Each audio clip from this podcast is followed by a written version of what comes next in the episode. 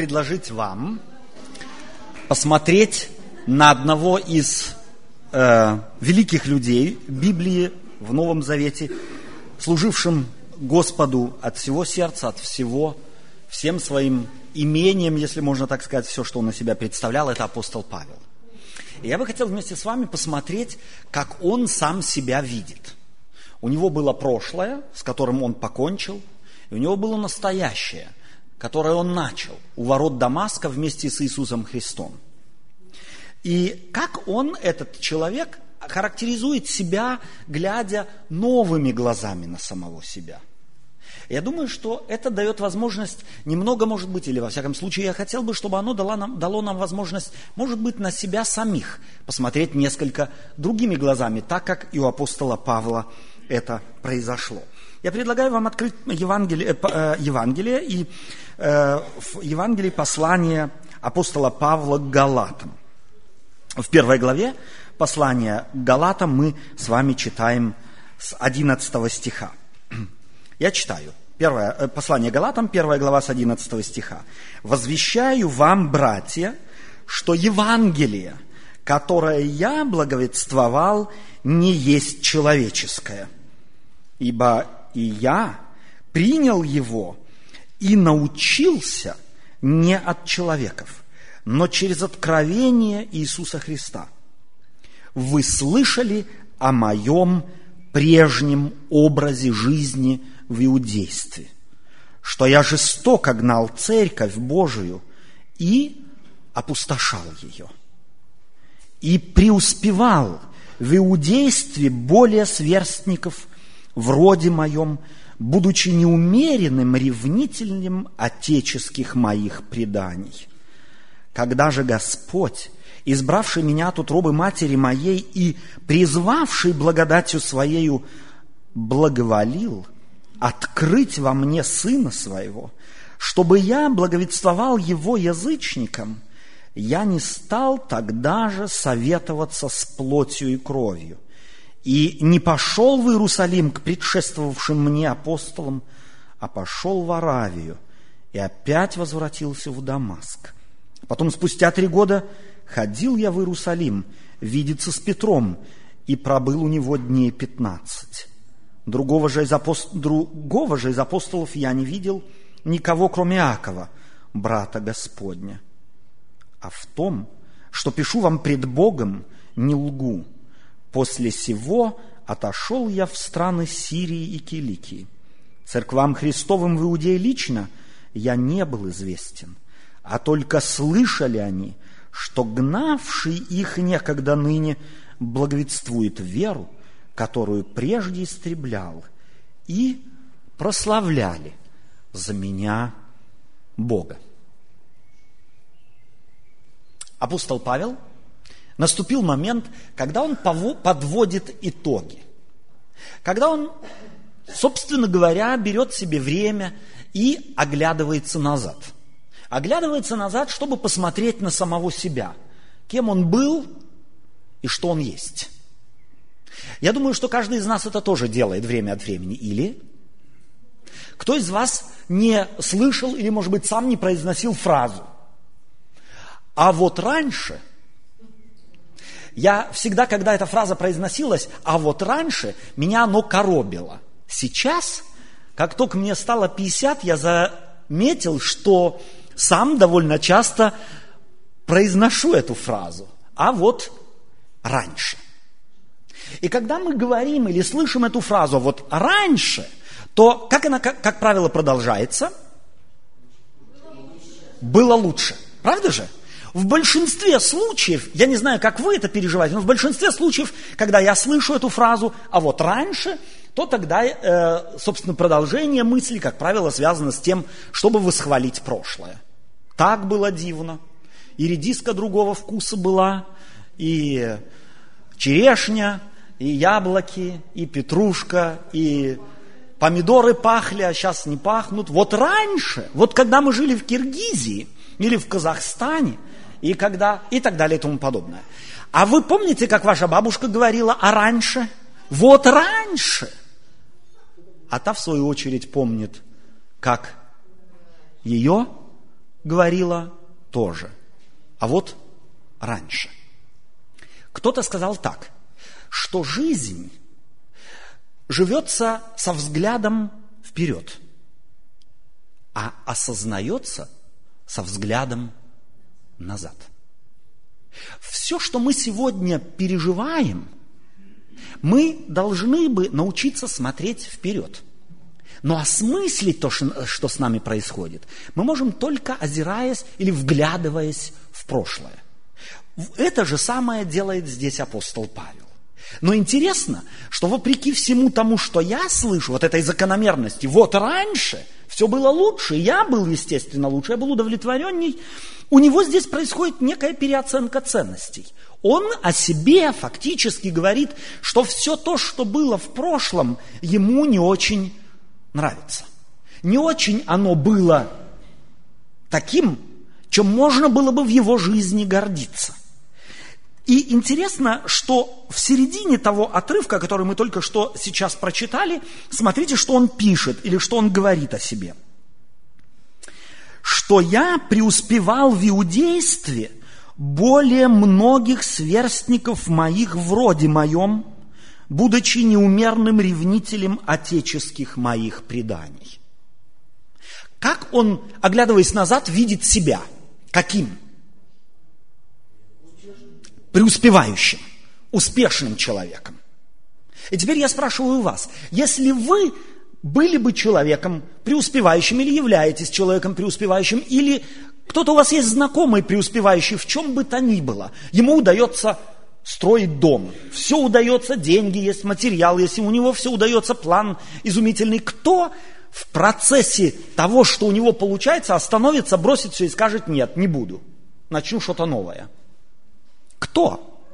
Когда мы бросаем что-то? Когда уходим на дистанцию от чего-то? Когда? Когда чего-то не получается, правильно же? Учимся ли не получается, в семье ли проблема не получается, мы становимся, мы тогда уходим на дистанцию. Но чтобы кто-то тогда, когда он находился в апогее и в сравнении с другими преуспевал бы больше всех – стал бы задумываться над собой и сказал, и сказал бы, все, я с этим заканчиваю, вы с таким встречались? Я нет. И навряд ли встретимся. Потому что логика вещей подсказывает нам, если тебе удается, будь ты религиозный или нерелигиозный человек, если тебе что-то удается, тогда держись за это, не будь глупцом, не оставляй. Он был преуспевающим более всех среди сверстников и в своем роде, то есть в свои, среди родственников своих. А родство его было порядочным. Корнями своими его родство уходило к Саулу или Савлу, первому царю Израиля. И он очень гордился этим именем. Не только гордился он тем, что он принадлежал к этому царскому роду, оно уже, собственно говоря, этот род раз, разветвился настолько, что точно нельзя было где-то установить э, напрямую или э, как он относится к нему, но во всяком случае именем своим он явно гордился невероятно. Я знаю, допустим, девушку, э, давно уже, собственно говоря, не виделся еще в, в детстве, она носила имя Сталина. Она когда-то гордилась и родители ее так назвали, в честь вождя и солнца всех народов. Потом изменилась ситуация, она перестала гордиться этим именем. Савл гордился своим именем. Ему не за что, нечем было, так сказать, стыдиться, связанным, быть связанным с этим именем и с этим родом. Но что-то в его жизни произошло. Если мы читаем Деяния апостолов, то мы знаем, что он столкнулся с личностью. Он столкнулся с Богом, с воскресшим Иисусом Христом, остановившим его. Остановившим его и вовлекшим его в диалог с собой. Против кого ты идешь? Ты знаешь, что преуспевание твое, на первый взгляд, является следствием того, что ты не осознал, что ты делаешь. Обратите внимание, что он сам себя так оценивал. И если мы а, а, читаем Деяния апостолов, то мы обнаруживаем, что его так оценивали и его соотечественники, и начальствующие, потому что они давали ему право. Право быть тем, кто предводил или предстоял тем, кто преследовал христианскую церковь. То есть ему немало доверяли. Если человек преуспевает, то благодаря чему в нашей жизни, как мы, как верующие люди, думаем? Если кто-то в чем-то преуспевает, то благодаря чему? Бог благословляет.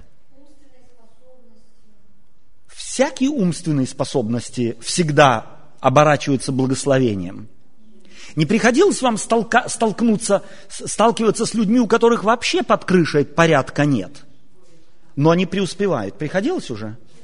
Не было, ни раз. Я могу вам назвать ни, ни один опыт в моей жизни. Ты думаешь, с чего вдруг? С чего? Несомненно. Но дары и умственные способности являются чем? Мы верующие люди. Это э, от предков наших обезьян у нас – унаследовали. Нет, Библия говорит, что мы получаем это в дар от того, кто нас создал. Тот, кто дары дает. У меня недавно такой случай был. Меня попросили, личность одна попросила, денег было, э, не было э, особо много, заплатить за карточку мобильного телефона.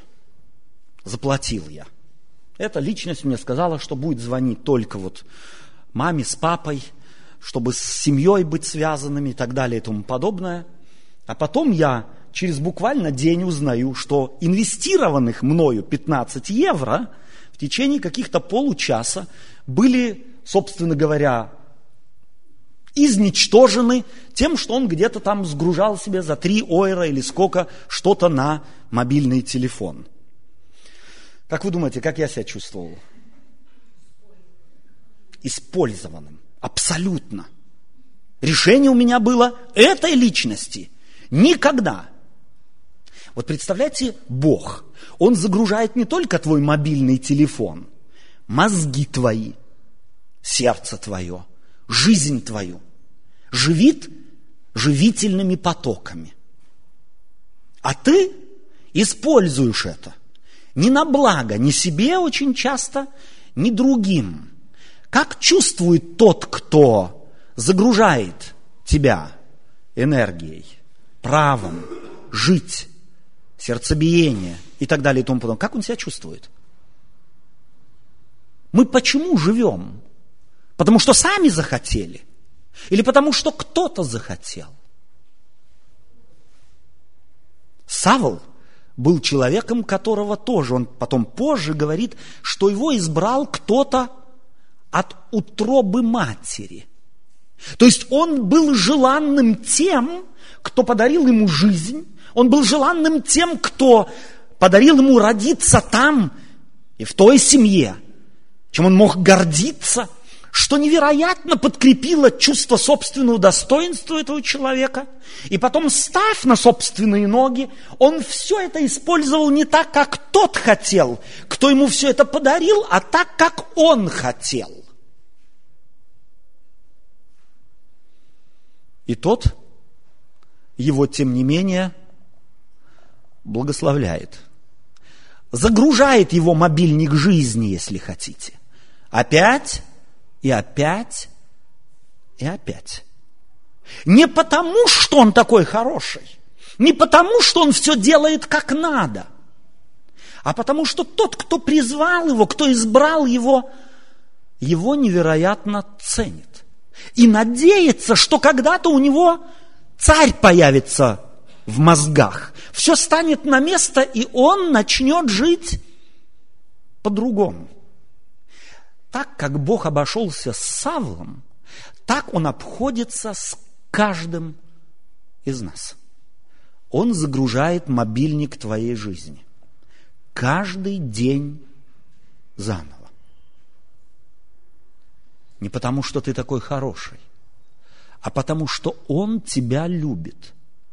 Что ты делаешь с этой инвестицией в твою жизнь? как обходишься с этим. Он говорит, я был чрезмерным ревнителем. Можно ли, будучи чрезмерным ревнителем блага, а таким он понимал иудейство, натворить беды? Можно? Был он глупым человеком? Его послания показывают, что он был невероятно мудрым человеком, образованным человеком. И желая делать добро, что делал? Зло. Себе тоже. Другим тоже. И Богу тоже. Чувствуете, какие мы, люди, можем быть со всем нашим разумом, со всеми нашими добрыми задатками, из побуждений добра делать зло. Но тот, кто, кому сверху видно, что мы делаем зло, в частности, в жизни апостола Павла, не сказал, краны все закрою. Как только начнет задыхаться, опять чуть-чуть открою, чтоб без памяти не упал, чтоб искал меня, чтоб знал, как и где и что. Сделал так Бог? Нет. А мы? Вот если б мы боженьками были, мы б всем голубым и розовым давно закрыли бы краники. И мафии всякой только себе как можно больше открыли бы. Или? А Бог другой. Вот такого Бога Библии преподает нам апостол Павел. Он хочет, оглядываясь на свою жизнь, сказать, люди, посмотрите, что со мной произошло. И таким образом вдохновляет многих, которые, оглядываясь на свою жизнь, не могут сделать то, что он делает. Увидеть плохое и констатировать хорошее. Он когда-то делал только плохое. Но наступил момент, когда он мог, сравнивая с прошлым, обнаружить, моя жизнь изменилась. Я теперь другой. Я измененный человек. И вот это изменение является следствием не его потугов, не его напряжения каких-то умственных, моральных, нравственных сил, а следствием блага, которое дает ему опять тот, кто его избрал от утробы матери своей. И после того, как он это, этот анализ проводит, или коротко до этого, он, смотрите, что говорит. Мы прочитаем 10 стих. Он говорит, «У людей ли я ныне ищу благоволения или у Бога? Людям ли угождать стараюсь? Если бы я и поныне угождал людям – то не был бы рабом Христовым. Давайте начнем с конца этого, этой фразы. То не был бы рабом Христовым.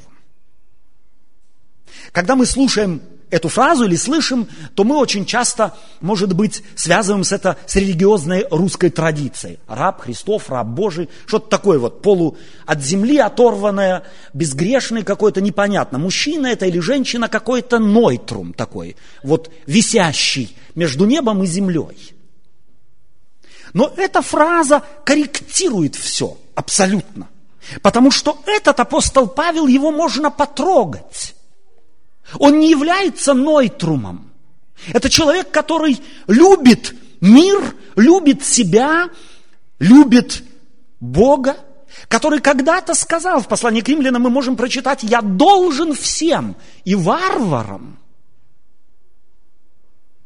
и рабам, и свободным. Он считал себя вдруг должником – в немецком языке это может быть больше выражается, лучше выражается, или избегают, избегаем мы фразы «ich muss». Да? «Ich soll». Я должен, я обязан. Немцы говорят, я ничего не обязан. Я никому ничего не обязан. Если ты ему говоришь «du musst», он говорит «du kannst mich mal». Так мы живем. Мы сориентированы на себя. А вот этот человек, после того, как он переориентировался с ориентацией на людей, на ориентацию на Бога, он вдруг имеет совершенно другие мотивы, имеет совершенно другие ориентиры. Он может сказать, я должен всем. Вы кому-нибудь должны? Я нет. Пока нет. Мне должны. Один 500 занял, другой 200, третий 150, уже три года как должен, не собирается отдавать. А я? Я пока никому не должен. Говорим так. Этот живет по-другому. Я должен. Обратите внимание, рабство Христова или, может быть, по-другому. Не быть рабами мы не можем. Мы всегда кого-то до рабы, кому-то мы дослужим. Всегда, без исключения. Нет ни одного человека, который на земле бы кому-то бы не служил.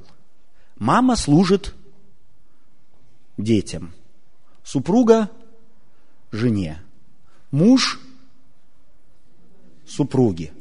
И не дай Бог, она, то есть супруга э, мужу, наоборот, муж жене, я прошу прощения, вы все поняли. Первый раз правильно было. А, и не дай Бог, мы не свободны. Мы нигде не свободны. Пошел на работу, и от кого завишу? От работодателя. Стал безработным, я от кого завишу? От Arbeitsamta. Потерял Arbeitslösen, стал социальгильфемфинг. От кого завишу? Я всегда от кого-то завишу. Я завишу от слухов.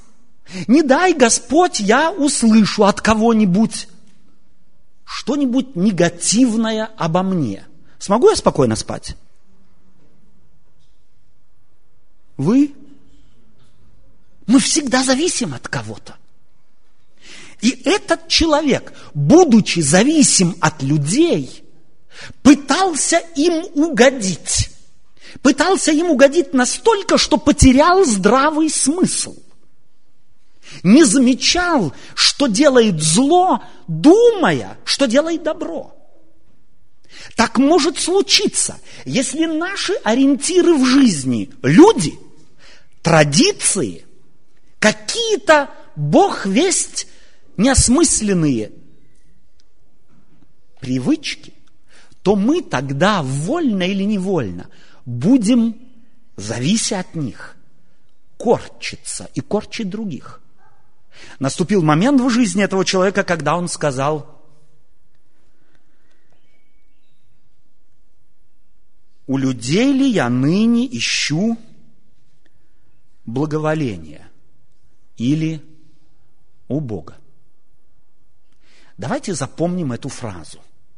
И пусть она будет не Павловой, пусть она станет моей. У кого ты ищешь, кому ты ищешь угодить? Людям ли я ныне угодить пытаюсь? Или Богу? Если бы я и поныне угождал людям, то не был бы рабом Христов. Я хотел бы, чтобы это была наша кредо жизни. Давайте не угождать, не искать угождать людям. Давайте искать угождать Богу тому, кому единственно мы обязаны жизнью, и всем тем, что мы себя представляем, и всем тем, что мы в себе любим. Пусть это будет принцип нашего образа жизни. Тогда мы и воистину сможем угодить и людям. Не всем, абсолютно нет, но тем, которым надо и как надо. У людей ли я ныне ищу благоволение или у Бога? Людям ли угождать стремлюсь? Если бы я и поныне угождал людям, то не был бы рабом Христовым. Единственное рабство, которое, собственно, является действительной свободой, это зависимость от Бога, сознательная, желанная, которую мы приняли на себя абсолютно свободно, потому что мы того захотели. И потому я призываю вас и предлагаю, сделайте это отныне своим кредо. Не ориентируйтесь на людей, а ориентируйтесь на Бога. Аминь.